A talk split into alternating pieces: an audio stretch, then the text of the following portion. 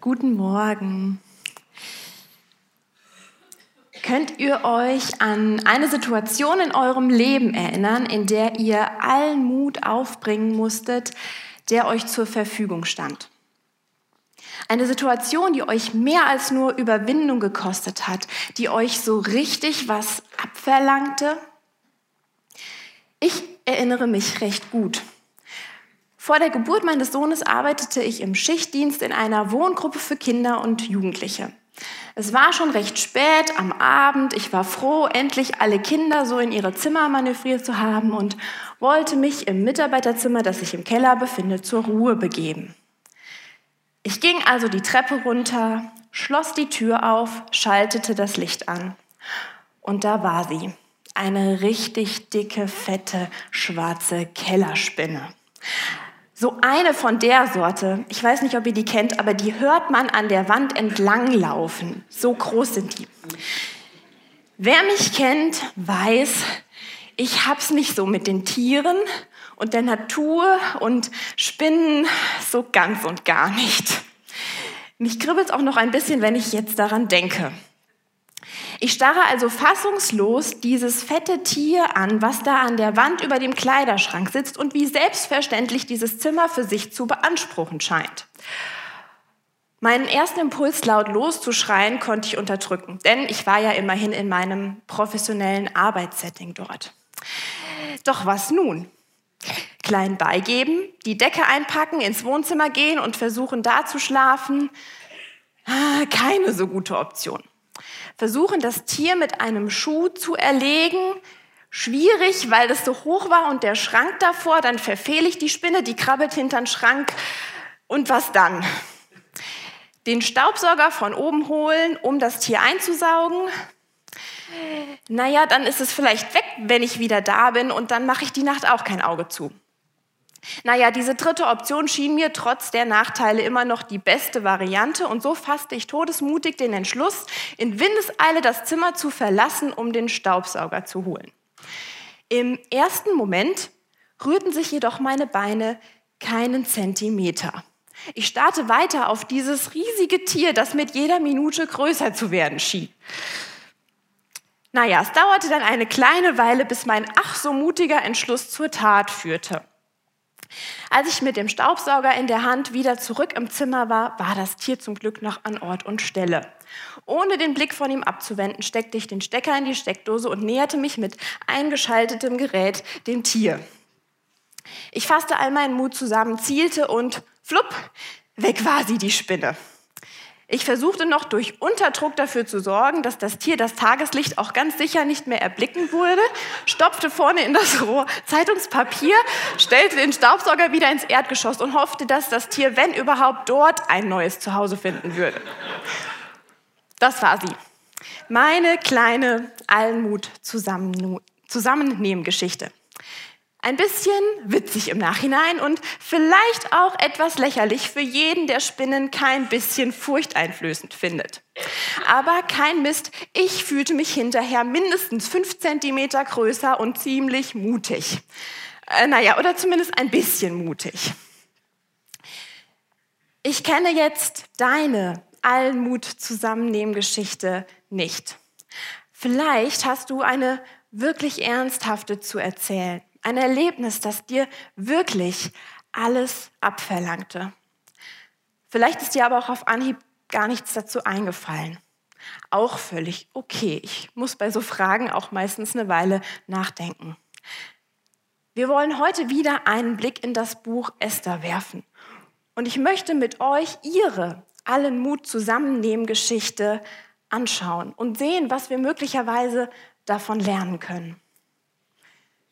Da ich nicht weiß, wer von euch die beiden ersten Predigten zu der Esther-Reihe gehört hat, möchte ich mit euch zumindest mal kurz zusammenfassen, was in diesen ersten vier Kapiteln geschieht, die vor dem Abschnitt liegen, den wir heute anschauen wollen. Ich habe euch dazu ein paar nette Ausschnitte mitgebracht aus einem Bibelcomic. Das habe ich herausgekramt, habe ich noch so aus meiner Kinderzeit gefunden. Ich fand das damals total cool und spannend, die Bibel so in Comic-Version. Und vielleicht helfen euch die Bilder einfach so ein bisschen ja, am roten Faden dran zu bleiben. Inwiefern die jetzt ein realistisches Bild dieser Szene abgeben, das überlasse ich mal eurer Fantasie. Als Esthers Geschichte beginnt, befinden wir uns im Jahr 483 vor Christus. Die Erzählungen ereignen sich also so vor rund 2500 Jahren. Und zwar in der persischen Hauptstadt Susa. Die Perser waren zu der damaligen Zeit die Weltmacht, was nachvollziehbar ist, wenn man sich klar darüber ist, dass sich dieses Reich von den östlichen Zipfeln Griechenlands bis nach Indien erstreckte. Also das ist wirklich ein Mordsgebiet gewesen. Der Herrscher dieser Weltmacht, König Ahasveros oder auch Xerxes I. genannt, ist, wie vermutlich viele seinesgleichen, behaupte ich jetzt einfach mal, selbstbewusst, möglicherweise exzentrisch, etwas wankelmütig und vor allen Dingen, das zeigt uns die Geschichte, sehr aufbrausend, wenn er zornig ist. Dieser Weltherrscher möchte während eines seiner vielen Festgelage die Schönheit seiner Frau, sagen wir mal freundlich, präsentieren. Das war sicherlich nicht als romantische Geste zu verstehen und Vashti, diese besagte Lieblingsfrau, denn er hatte nebenbei bemerkt jede Menge Frauen in seinem Harem, die verweigert sich einfach seinem Befehl. Ahasveros, wenig begeistert von diesem Ungehorsam, verstößt daraufhin Vashti, seine Frau, in Absprache mit seinen Beratern. Um nun passenden Ersatz zu finden, lässt er die schönsten Jungfrauen des Landes in seinen Harem bringen. Dort werden sie viele Monate vorbereitet, bevor sie dann dem König vorgestellt werden. Unter diesen Frauen ist auch Esther, um die es jetzt in der weiteren Erzählung vordergründig geht. Sie ist eine junge Jüdin, vollweise und wurde von ihrem Vetter Mordecai adoptiert. Dieser arbeitet vermutlich in recht hoher Position dort im Palast in Susa. Der König findet Gefallen an Esther und er wählt sie tatsächlich aus unter diesen vielen schönen Frauen, seine neue Lieblingsfrau, seine Königin zu werden. Esther hält ihre jüdische Herkunft auf Anraten Mordecais vor ihrem König geheim. Mordecai gelingt es im weiteren Verlauf der Geschichte, einen Mordkomplott gegen den König aufzudecken und dann mit Esthers Hilfe zu vereiteln. Haman, noch ein Name, den man sich merken sollte, ist ein allzu ehrgeiziger Bediensteter des Königs und er wird zum höchsten Regierungsbeamten des Reiches ernannt. Das heißt, er ist der zweite Mann in diesem Reich. Er hat am zweitmeisten zu sagen als Mordecai sich weigert, sich vor diesem hohen Regierungsbeamten zu verneigen, wird Haman so wütend, dass er nicht nur Mordecai hinrichten möchte, sondern er möchte alle Juden im Reich vernichten. Zur Umsetzung dieses Plans überzeugt er den König, ein Dekret zur Ausrottung der Juden zu erlassen. Ein Dekret, welches wie dieses mit dem königlichen Ring besiegelt wurde, ist für immer gültig. Das kann nicht widerrufen werden. Und von diesem Dekret berichtet Mordecai Esther. Die hat scheinbar davon nichts mitbekommen. Und er bittet sie, ihre Position als Königin zu nutzen, um ihr Volk, um die Juden zu retten. Und dieses vierte Kapitel schließt dann mit Esthers Entscheidung, sich für ihr Volk einsetzen zu wollen. Und dann sind wir auch schon mitten im Geschehen des Abschnitts, der uns heute beschäftigt. Wir sind mitten in Esthers Allenmut zusammennehmen Geschichte. Und ich habe darin vier Aspekte gefunden, die ich besonders hervorheben möchte. Den ersten habe ich überschrieben mit mutige Taten erfordern mutige Entscheidungen. Und damit knüpfe ich noch einmal an die letzte Predigt zur Esther-Reihe an. Bevor Esther überhaupt etwas zur Rettung der Juden unternimmt, trifft sie zunächst einmal eine mutige Entscheidung. Natürlich könnte man jetzt auch sagen, na ja, so eine Entscheidung ohne Tat ist ja quasi wertlos. Das stimmt, aber ohne eine solch bewusste Entscheidung, ohne diesen Vertrauensschritt, würde gar nichts weiter danach folgen. Esther trifft diese Entscheidung keinesfalls leichtfertig. Sie ist sich der Konsequenzen durchaus bewusst und diese sind nichts geringer als ihr Tod. Sie teilt Mordecai ihre Entscheidung mit. Sie sagt, geh, sammle alle Juden, die sich in Susa befinden und fastet für mich. Drei Tage und Nächte sollt ihr nichts essen und trinken. Meine Dienerin und ich werden dasselbe tun. Nach dieser Vorbereitung werde ich dann, obwohl es gegen das Gesetz verstößt, zum König gehen. Wenn ich umkomme, dann komme ich um. Esther entscheidet sich, für ihr Volk einzutreten, egal was es kostet, auch wenn es sie alles kostet. Wie Esther will auch ich jetzt nicht unnötig lange bei diesem Punkt stehen bleiben. Denn auf Esthers Entscheidung folgen Taten. Und so ist der zweite Aspekt, den uns Esthers Geschichte aufzeigt. Planen ist sehr weise. Wie läuft das jetzt bei Esther ab? Esther plant geschickt, auch wenn sie sich absolut bewusst ist, dass sie nichts von all dem in der Hand hat. Zu Beginn trifft sie Vorbereitungen. Diese Vorbereitungen sind zum einen geistlicher Natur. Sie bittet um Unterstützung durch Fasten und Gebet. Conny hat dazu vor zwei Wochen schon etwas näher, ja, was gesagt. Und sie bereitet sich nicht nur geistlich, sondern auch äußerlich ihren Körper vor. Sie lässt sich ihre königlichen Gewänder bringen und sie richtet sich so richtig schön her. Sie unterstreicht ihre natürliche Schönheit. Das zeigt nicht etwa Oberflächlichkeit oder dass sie Gottes Eingreifen misstraut. Nein, das ist schlicht und einfach extrem clever, den König daran zu erinnern, was er für eine wunderschöne Frau hat. Sie setzt das ein, was Gott ihr zur Verfügung gestellt hat. Und das ist neben ihrer Klugheit, neben ihrem Verstand eben auch ihre Schönheit. Und es war nötig, es war geradezu unumgänglich, sich bestmöglich auf diese Begegnung mit dem König vorzubereiten, denn auf das uneingeladene Erscheinen vor dem König stand die Todesstrafe, auch für die Königin. Warum das damals so war, darüber wird spekuliert, aber naheliegend erscheint die Erklärung, dass man schlicht und einfach versuchen wollte, Attentate zu unterbinden. Denn logisch, wer erst einmal im Thronsaal des Königs ist, hat auch direkten Zugang zu ihm. Durch das Verbot, uneingeladen vor den König zu treten, hoffte man, ja, die Möglichkeit zu begrenzen, überraschend über den König herzufallen. Erscheint mir auch sehr logisch irgendwie. Esther, trotz dieses Verbots, tritt nun also unangekündigt in den Thronsaal, so schön in Schale geworfen wie überhaupt möglich und umbetet von den Menschen ihres Volkes. Und was geschieht? Der König, er streckt ihr sein Zepter entgegen. Das war das Zeichen dafür, ich bin bereit, dich zu empfangen. Du darfst kommen. Was den König dazu bewegt, wird nicht näher beschrieben. Es heißt schlicht und einfach, Esther findet Gnade vor seinen Augen. Das heißt, er ist ihr wohlgesonnen. Esther geht dann auch im weiteren Verlauf der Geschichte sehr taktisch vor. Sie platzt jetzt nicht einfach heraus mit ihrer Bitte, sondern sie lässt den König und Haman, der Mann, der für den noch ausstehenden Massenmord an ihrem Volk verantwortlich sein wird, zum Essen und Weintrinken ein. Bei diesem Festmahl fragt der König erneut, was willst du, Königin Esther? Was hast du für einen Wunsch?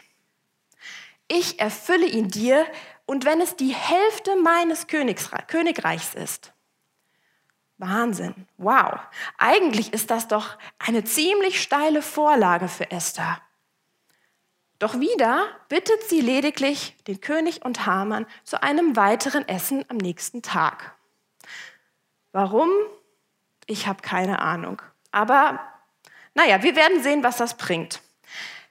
Haman fühlt sich äußerst geschmeichelt von dieser erneuten Einladung der Königin und der prahlt vor seinen Freunden und ist extrem stolz. Doch das wird heftig von Mordecai gedämpft. Denn auf dem Nachhauseweg vom Festmahl bei Esther kommt es zu einer weiteren Begegnung zwischen Haman und Mordecai. Und wieder weigert sich dieser Mordecai, vor Haman auf die Knie zu gehen. So entschließt Haman nach einer netten Besprechung mit seiner Frau und seinen Freunden, einen hohen Galgen zu errichten. Und er möchte dann den König bitten, dass er Mordecai am nächsten Tag daran aufhängen darf. Jetzt verdichten sich ziemlich die Ereignisse. Noch in derselben Nacht kann der König nicht schlafen. Ich weiß nicht, was ihr so macht, wenn ihr nicht schlafen könnt. Aber König Ahasveros lässt sich jedenfalls aus den Geschichtsbüchern seines Reiches vorlesen, was also so die letzten Jahre alles passiert ist. Ich weiß nicht, ob das besonders einschläfernde Wirkung hatte oder was da die Motivation war, aber es ist auf jeden Fall so. Und so kommt es, dass ihm ausgerechnet die Passage vorgelesen wird, in der von dem durch Mordecai vereitelten Mordversuch berichtet wird. Und Ahasveros erfährt so, dass Mordecai für diesen heldenhaften Dienst noch gar keine Belohnung erhalten hat. Ausgerechnet Haman steht zur Verfügung. Der hat natürlich gerade eigentlich völlig anderes im Sinn gehabt, aber der ist im Palast und der König fragt ihn, Haman, was kann ich denn für einen Mann tun, den ich belohnen will? Haman denkt in seiner Eitelkeit, oh, das geht bestimmt um mich. Und er macht eine ganz ausführliche, wunderbare Beschreibung davon, wie der König einen treuen Mann seines Reiches belohnen könnte. Voller Entsetzen wird er nach dieser Ausführung vom König beauftragt, genau in dieser Weise Mordecai zu ehren. Haman kann sich ja schlecht dem Befehl des Königs verweigern und ähm, ihn bitten, Mordecai aufhängen zu dürfen, kann er jetzt irgendwie auch nicht mehr machen. Also bleibt ihm nichts anderes übrig, als Mordecai am nächsten Tag in aller Öffentlichkeit zu huldigen. Ich weiß nicht, wie es euch geht, aber ich kann mir richtig vorstellen, wie Haman innerlich brodelt. Eigentlich wollte er diesen Mann umbringen. Und dann muss er ihn stattdessen in aller Öffentlichkeit die höchste königliche Ehre erweisen, die er sich auch noch selber ausgedacht hat. Der muss innerlich platzen. Wieder ein Szenenwechsel noch am selben Tag. Haman und der König sind erneut bei Esther zum Festmahl eingeladen. Und auch hier zeigt sich wieder, wie gut geplant Esther vorgeht. Mit Wein und Essen in guter Stimmung fragt der König erneut nach Esthers Wunsch. Und diesmal rückt sie raus. Und auch hier wählt sie ihre Worte mit Bedacht. Sie sagt, wenn mir Ihre Majestät wohlgesinnt ist und es Ihnen gefällt, so bitte ich, dass mir mein Leben geschenkt werde und auf meinen Wunsch hin mein Volk verschont wird. Denn mein Volk und ich wurden verkauft, damit man uns umbringe und vernichte, ja gänzlich ausrotte. Und dann ergänzt sie noch, ich finde ziemlich clever, weil das macht es noch schwerer, diese Bitte auszuschlagen. Wenn wir nur als Sklaven und Sklavinnen verkauft worden wären, dann hätte ich geschwiegen, denn das wäre zu unwichtig gewesen, um ihre Majestät damit zu behelligen. Und hier zeigt es sich jetzt, Pläne machen ist so weise. Mutig sein bedeutet nicht mit blindem Aktionismus drauf los, ohne nach rechts und links zu schauen. Mut handelt mit Bedacht Mut hat wirklich nicht das Geringste mit Naivität zu tun. Und wie reagiert Ahasveros auf diese von Esther, Esther fantastisch in Szene gesetzte Bitte? Er ist außer sich vor Zorn und er möchte umgehend erfahren, wer ein solches Vorhaben angestoßen hat. Esther verweist auf Haman. Der wird sich seiner Lage unmittelbar bewusst und fleht um sein Leben jedoch ohne Erfolg. Nachdem der König auch noch erfährt, dass Haman einen Galgen für Mordecai hat errichten lassen, nutzt er ihn ganz praktisch, um Haman daran aufzuhängen. Hamans Besitz geht auf Esther über. Das hat der König so veranlasst. Und Mordecai wird als Verwalter über diesen Besitz eingesetzt, nachdem Esther ihr Verwandtschaftsverhältnis klargestellt hat. Eine wirklich krasse Geschichte. Es klingt fast wie ein Film. Wenn ihr es noch ein bisschen detailreicher möchtet, lest die Geschichte wirklich mal selber nach. Es ist beinahe unglaublich. Esthers Plan ist aufgegangen. Der König ist ihr wohlgesonnen. Er hat den Übeltäter bestraft. Doch was ist mit diesem Dekret, diesem unwiderruflichen Dekret, das die Vernichtung der Juden besiegelt hat? Das existiert nach wie vor. Und es führt mich zu dem dritten Aspekt, den uns Esthers allen Mut zusammennehmen Geschichte lehrt. Mut bedeutet auch, nicht locker zu lassen. Esther lässt es mit der Verurteilung Hamanns nicht einfach gut sein. Es ging ihr schließlich nicht um Rache, sondern um die Rettung ihres Volkes. Doch was könnte sie tun? Dass das Dekret unwiderruflich ist, das weiß sie. Und da gibt es auch nichts zu diskutieren. Aber sie gibt trotzdem nicht auf. Sie lässt nicht locker. Ihr Mut treibt sie an. Und so geht sie erneut zu König Ahasveros, auch wenn es aus menschlicher Perspektive völlig aussichtslos erscheint. Sie fleht ihn an, das Leben der Juden zu retten. Nun könnte man vermuten, der König reagiert möglicherweise genervt oder na, zumindest mal empört, denn Haman wurde gehängt, Esther hat Hamans Besitz, das Dekret ist unabänderlich. Was will sie denn jetzt noch? Aber überraschenderweise kommt es anders. Ahasveros gibt Esther und Mordecai die Anweisung, ein weiteres Dekret bezüglich der Juden in seinem Namen zu verfassen. Und das soll genauso wie das erste auch mit seinem Ring besiegelt werden. Und es kommt genau so. Mordecai diktiert den Schreibern des Königs folgendes Dekret. Der König gibt den Juden in jeder einzelnen Stadt das Recht, sich zum Schutz ihres Lebens zusammenzutun Sie dürfen jede bewaffnete Schar eines Volkes oder einer Provinz, die sie einschließlich ihrer Frauen und Kinder bedroht, töten, vernichten und ausrotten sowie ihren Besitz plündern. Ziemlich heftig. Das gilt aber natürlich nicht grundsätzlich, diese Erlaubnis, sondern nur genau für diesen einen speziellen Tag, an dem das erste Dekret die Vernichtung der Juden besiegelt hat. So ist es den Juden möglich, sich zur Wehr zu setzen, ohne das Gesetz des Königs zu brechen. Dieses zweite Dekret wird im ganzen Reich verbreitet. Und die Juden feiern das. Sie feiern diesen zumindest schon einmal theoretischen Sieg. Denn die Inkraftsetzung, dieser besagte Tag, der steht ja noch aus. Esthers Mut, ihr Durchhalten haben sich absolut ausgezahlt. Unmögliches wurde möglich. Ist das nicht eine Wahnsinnsgeschichte?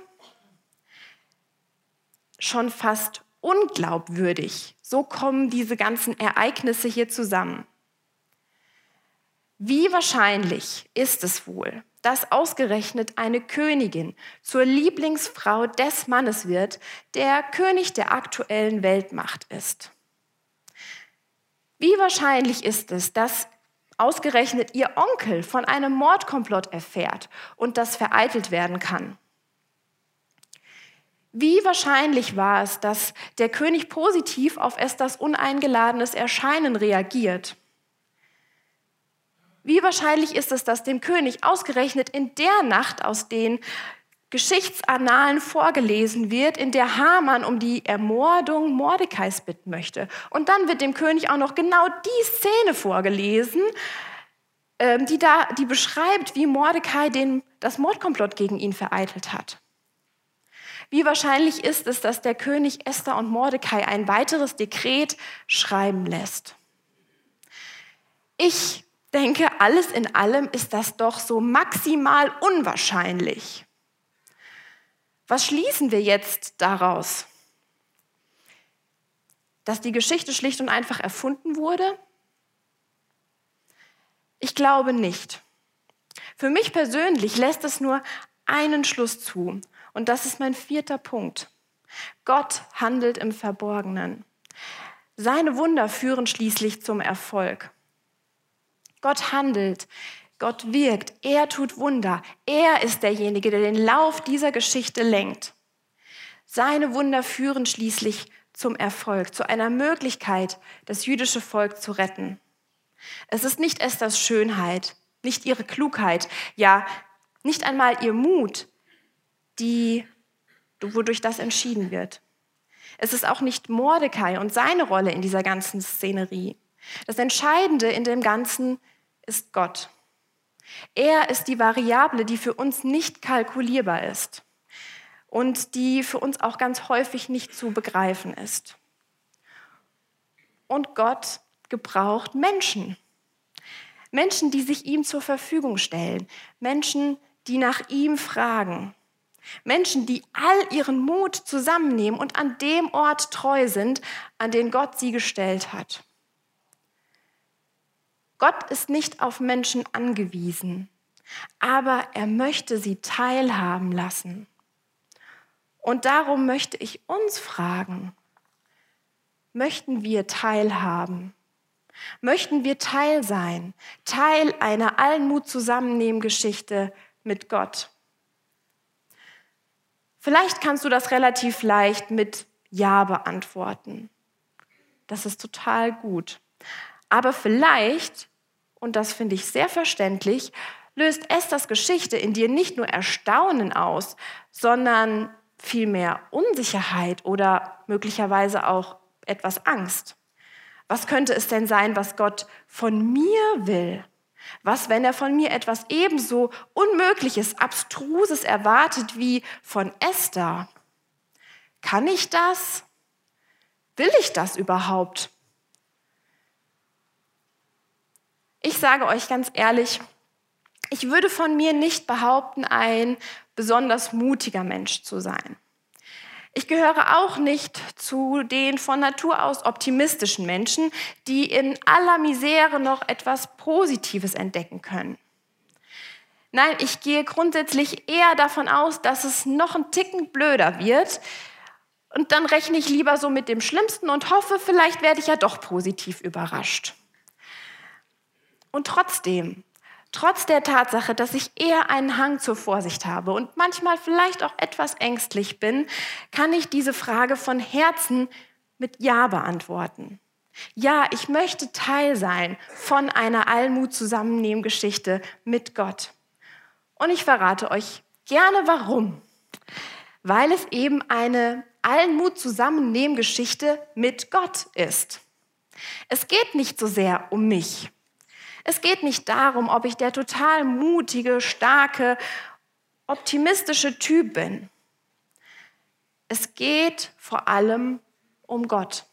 Es geht um die Frage, ob ich ihm vertraue. Gott spricht zu mir und er spricht zu dir. Meine Gnade ist alles, was du brauchst. Denn meine Gnade kommt, meine Kraft kommt gerade in der Schwachheit zur vollen Auswirkung. Meine Gnade ist alles, was du brauchst. Denn meine Kraft kommt gerade in der Schwachheit zur vollen Auswirkung. Vertrauen wir Gott, dass er uns gebrauchen möchte mit all unseren Fähigkeiten, unseren Stärken und unseren Schwächen? Und sind wir bereit, diese einzusetzen? Sind wir bereit, alles einzusetzen. Dort, wo Gott uns hingestellt hat. Ich bin überzeugt, dass Gott jeden von uns gebrauchen möchte, wenn wir uns ihm zur Verfügung stellen. Also nur, wenn wir das auch wollen. Hier geschieht nichts einfach über unseren Kopf hinweg. Ich empfinde es als Privileg, dass Gott mir zutraut, Teil seiner Geschichte zu sein. Ich glaube, dass Gottes Gebrauchen von mir, von uns, nicht in irgendeinem luftleeren Raum geschieht, nicht in irgendeiner theoretischen Szene. Es ist wirklich nicht sehr kompliziert. Wir müssen nicht umständlich danach suchen, denn es geschieht in deinem ganz normalen Leben, in deinem Alltag, hier, heute, morgen. Und ich möchte mich darauf einlassen. Zum Schluss möchte ich euch dazu noch einen kleinen Denkanstoß mitgeben. In welchem Bereich deines Lebens fühlst du dich aktuell besonders herausgefordert? Wie blickst du gerade auf deine Familie, deine Partnerschaft, deine nicht vorhandene Partnerschaft, deine Freundschaften, dein Ehrenamt, deine Kinder, deine Vergangenheit? deine Zukunft, deine Arbeit, deine Freizeit. Die Liste lässt sich endlos fortsetzen. Gibt es dort ein oder mehrere Punkte, wo dir eine kleine oder große Portion Mut fehlt, um sie in Angriff zu nehmen? Ich glaube, genau dort Genau dort an diesem Punkt der Herausforderung kann sie beginnen. Deine Allmut zusammennehmen Geschichte mit Gott. Ich möchte es dir nochmal zusprechen. Gottes Gnade ist alles, was du brauchst. Denn seine Kraft kommt gerade in der Schwachheit, gerade dort, wo wir es nicht aus uns heraus können, zur vollen Auswirkung. Und darum möchte ich uns an dieser Stelle herausfordern. Triff eine mutige Entscheidung. Triff die Entscheidung, dich von Gott gebrauchen zu lassen. Vielleicht ist dir jetzt schon eine ganz konkrete Situation im Kopf, dann halte sie fest. Mach dir einen Plan, auch wenn du den Verlauf nicht in der Hand hast. Verfalle nicht in blinden Aktionismus, sondern schau dir an, was Gott dir bereits zur Verfügung gestellt hat. Was sind deine Kompetenzen? Was sind deine Stärken? Welche Persönlichkeitsstruktur bringst du mit? Wo sind Menschen, die dich unterstützen? Was fällt dir sowieso leicht? Und wenn du schließlich auf dem Weg bist, halte durch. Es wird sich möglicherweise nicht auf Anhieb etwas bewegen oder verändern. Vielleicht erscheint es auch für den Moment noch völlig aussichtslos. Dann erinnere dich an Esthers Geschichte und lass nicht locker. Und du darfst dir bei all dem absolut sicher sein, Gott ist dabei. Er möchte, er wird in deinem Leben wirken. Dazu fordert er dich heraus. Ganz sanft, freundlich und liebevoll tut er das. Deswegen sage ich dir aus tiefer Überzeugung, du darfst mutig sein. Du bist befähigt, du kannst mutig vorwärts gehen. Lass dich nicht abhalten von irgendwelchen Gedanken, die dich klein halten wollen. Du bist nicht klein. Du bist bedeutend, du zählst, denn in dir steckt Gottes Kraft. Gott möchte mit dir etwas bewirken. Sei Teil seiner Geschichte. Ich möchte beten. Jesus, ich danke dir, dass du mit uns unterwegs bist. Ich danke dir, dass du mit uns Geschichte schreiben willst, dass du real in unserem Leben bist und wirkst und dass wir das manchmal mehr, manchmal weniger sehen können.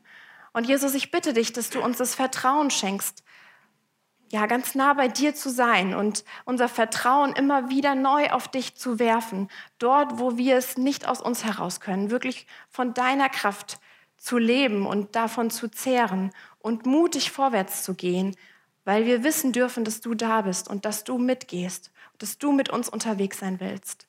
Ich danke dir, dass du uns gebrauchen willst, um Geschichte zu bewegen, um Leben zu verändern um Veränderung zu schaffen in unserem Leben, in, im Leben von Menschen um uns herum. Danke, dass wir Teil deiner Geschichte sein dürfen. Danke, dass du uns dadurch so viel Ehre auch zuschreibst und ähm, dass du uns deine Liebe darin zeigst, dass du uns ganz nah kommst und dass du wirkst. Amen.